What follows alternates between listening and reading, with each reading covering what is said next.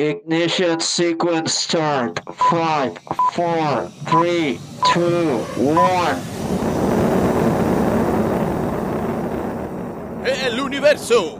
Galaxias, estrellas, millones de ellas y muchos planetas. Soñamos con conquistarlo y viajar por él. Pero ¿cuántas veces nos atrevemos a pensar en otros universos? En los que están aquí, por ejemplo. ¿Cuántas veces imaginamos la inmensidad de los universos microscópicos? Les habla Efraín Rincón y esto es Shots de Ciencia. Hoy, una historia de la vida a través de un microscopio. Shots de Ciencia. La microscopía es una ventana al universo de lo chiquito y es un universo fascinante. Ahí pasa una cantidad de cosas que uno no se imagina. Esta historia comienza con Manu en la Universidad de los Andes. Soy Manu Forero, eh, soy físico y matemático de la Universidad de Berkeley. Eh, empecé mi doctorado en, en la Universidad Manu de se enamoró de los microscopios a finales de la década de los 90. Él encontró una ventana para descubrir lo inexplorado. El microscopio como una herramienta para ver otro universo muy interesante y finalmente es un universo tan rico como el universo del, eh, del espacio que mira un telescopio. Él ha trabajado con toda clase de microscopios. Microscopios de fuerza atómica, Microscopios ópticos. microscopios electrónicos. Pero oigan esto. Manu también diseña y construye sus propios microscopios. Él es como un artesano. Sí, a veces uno tiene una pre- pregunta científica, una pregunta que uno quiere contestar y decir, ¿cómo puedo yo contestar esta pregunta con microscopio? Y hace como 10 años, Manu aprendió a fabricar un microscopio revolucionario. Se trata del microscopio de hoja de luz. Construirlo es como armar Un Lego. E- Esto es como hacer Legos elegantes. Desde esa perspectiva, e- esa es una de las partes chéveres de, de esto, que uno está esencialmente armando un Lego. Bueno, un Lego bastante complejo porque hay muchas piezas que son muy delicadas. Exactamente. Elkin. Efraín, Elkin, ¿qué más? ¿cómo vas? Bien, ¿tú qué? Bien, bien. ¿Mucho trabajo? Uf, Él es Elkin, un estudiante de Manu. Y este es el laboratorio de biofísica, donde nace la magia, o más bien la ciencia. Te voy a pedir entonces que te pongas un par de gafas protectoras. Imaginen la escena de una película de acción en la que un diamante está rodeado por rayos de color rojo. Pues algo así se ve en este microscopio. Un rayo láser debe pasar por un camino alineado minuciosamente. Entonces tenemos acá el láser.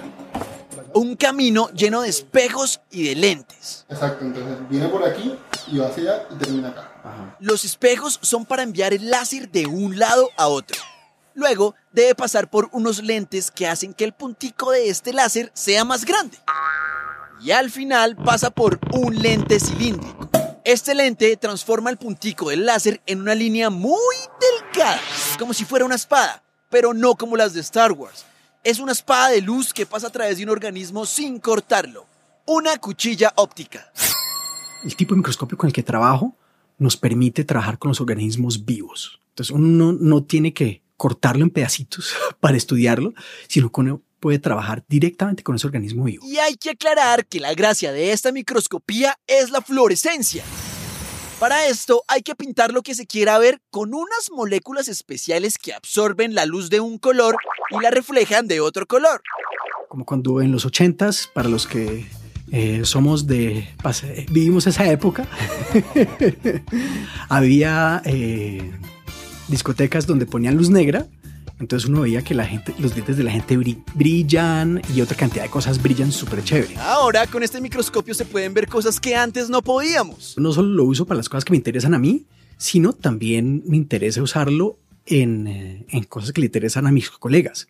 Entonces, el tipo de microscopios que he desarrollado tiene, tiene unas posibilidades que no tiene otros microscopios en el país. ¡Ey, pero oigan esto! Aquí el cuento se hace más interesante y más bonito. Es el momento en que la ciencia se vuelve un trabajo a varias manos. Miranda, No muy lejos de este microscopio está el laboratorio de neurociencias y ritmos circadianos. Allí un pececito es el protagonista. El pez cebra es un modelo muy amigable, diría yo, con el científico. Es fácil de manipular, es un modelo económico. Entonces, si nos ubicamos en nuestro contexto colombiano, eso es algo muy bueno. Así es. Natela Gudelo es bióloga y física de los Andes y ha venido trabajando con el pez cebra en varios proyectos como este. Lo que yo hago es entender cuál es la función de una proteína en guiar. Básicamente, con este microscopio, Natalie quiere entender cómo es que una proteína guía las neuronas para conectarse con otras y hacer circuitos. Y esto lo hace mientras crece el cerebro del embrión del pez. Exacto. Ella ve las neuronas moviéndose en vivo y en directo. ¿Qué tal? La ventaja del, del pez cebra en estos estadios del desarrollo tan tempranos es que es transparente, ¿sí? Esto es importante. Resulta que la proteína que Natalie estudia está en el pez cebra y en los demás vertebrados como nosotros. Quiere decir que tanto el pececito como yo tenemos esta proteína. O, obviamente la estructura no es idéntica, pero eh, se conserva una gran parte de la, de, la, de la estructura de la proteína, ¿sí? Se trata de una investigación en la que hay muchas preguntas. ¿Qué pasa si mi proteína está dañada? ¿Será que hay algún cambio en el desarrollo de- del cerebro? ¿O cómo van a hacer esas conexiones? ¿Se podría relacionar esto con alguna enfermedad? Sí, exacto. Pero esto no se queda aquí. La investigación con el pesebra y este microscopio ha permitido llegar a otros campos.